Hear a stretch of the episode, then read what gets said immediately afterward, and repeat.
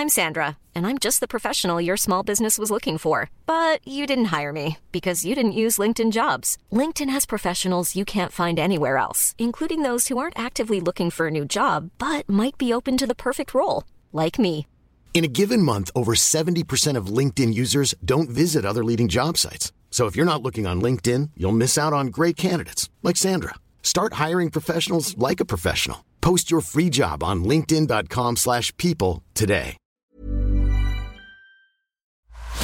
La vie d'un riff de légende, de sa naissance du bout des doigts à aujourd'hui, c'est l'historique sur Rock et Folk Radio.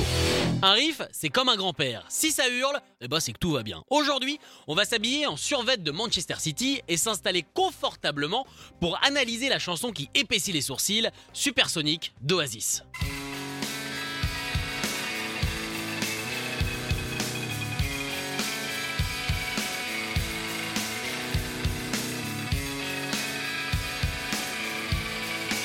Sorti le 11 avril 1994, Supersonic est le premier single de Definitely Maybe et par la même occasion le premier single de la carrière d'Oasis. On appelle ça un lancement Parfait, il y a eu ça et le petit jouet d'Elon Musk, il s'est pas mal débrouillé avec.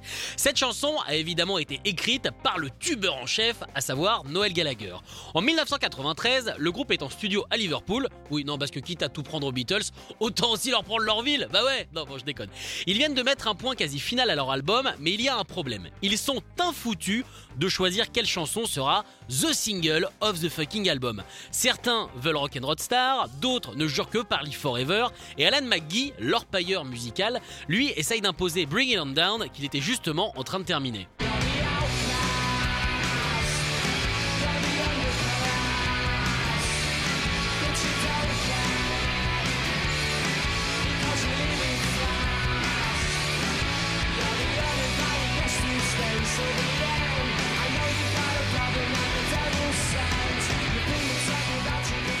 Bonnet raconte qu'au milieu de ce débat, Noël a soudainement quitté la pièce. Rien de dingue, le mec étant déjà fan de la Colombie depuis un petit moment, c'est passé complètement inaperçu.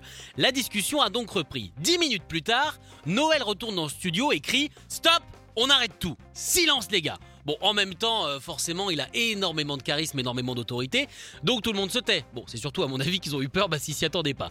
Il sort sa guitare et leur dit Je viens d'écrire une nouvelle chanson et ce sera celle-ci, notre single. Comme il le dira plus tard, l'écriture de ce morceau lui a pris autant de temps qu'il faut à un mec pour manger chinois. Oui, parce qu'à ce moment-là, dans le studio, ils étaient aussi en train de manger, même si ça se fait pas vraiment, et c'était chinois. Bon, après, ça dépend, euh, ce qu'on prend. Hein. Je partirai pas sur le débat du boboon, mais c'est quand même quelque chose de pas très pratique.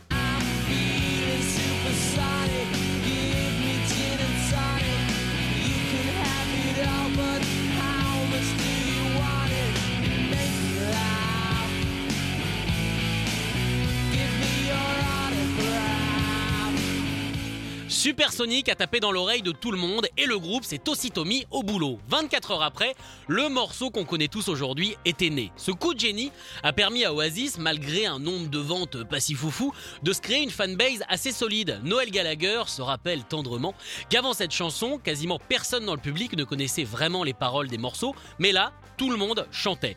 Ce qui le faisait marrer vu que les paroles ne veulent absolument rien dire et ont carrément été écrites à la va-vite. Par exemple, la fameuse Elsa du morceau dont parle Liam Gallagher est en fait le surnom de l'immense chienne qui dormait sous la console du studio alors que les gens pensaient qu'au final ça parlait d'une prostituée. Comme quoi, je trouve que ça remet vachement en cause l'analyse de texte au lycée. Non, parce qu'on sait pas ce que les auteurs ont voulu dire. Je suis désolé, on ne sait pas.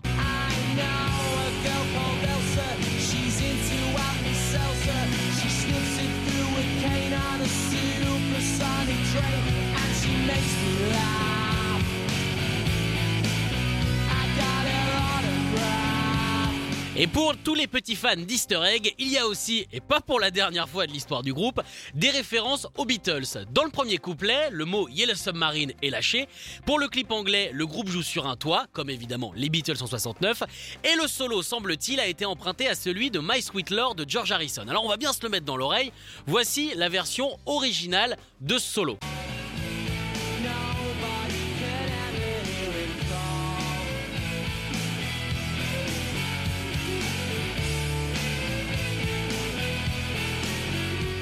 Et maintenant, voici celui de George Harrison.